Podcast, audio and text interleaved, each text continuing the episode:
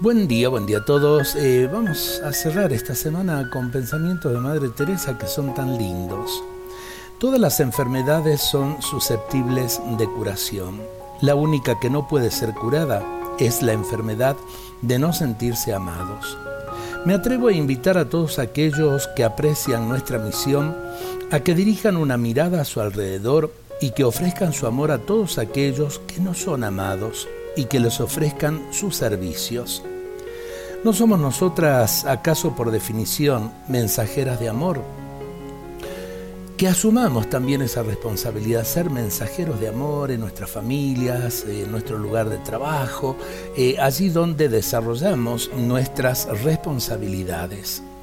Esta anécdota va a tocar nuestro corazón. Hemos sido creados para amar y para ser amados. Un joven estaba muriéndose, pese a ello durante tres días luchó para prolongar su vida. La hermana que lo atendía le preguntó, ¿por qué prolongas esta lucha? No puedo morir sin pedir antes perdón a mi padre, contestó el joven. Cuando su padre vino, se fundieron ambos en un abrazo y el joven le pidió que le perdonase. A las dos horas, el joven expiró lleno de paz. El amor libera, el odio destruye.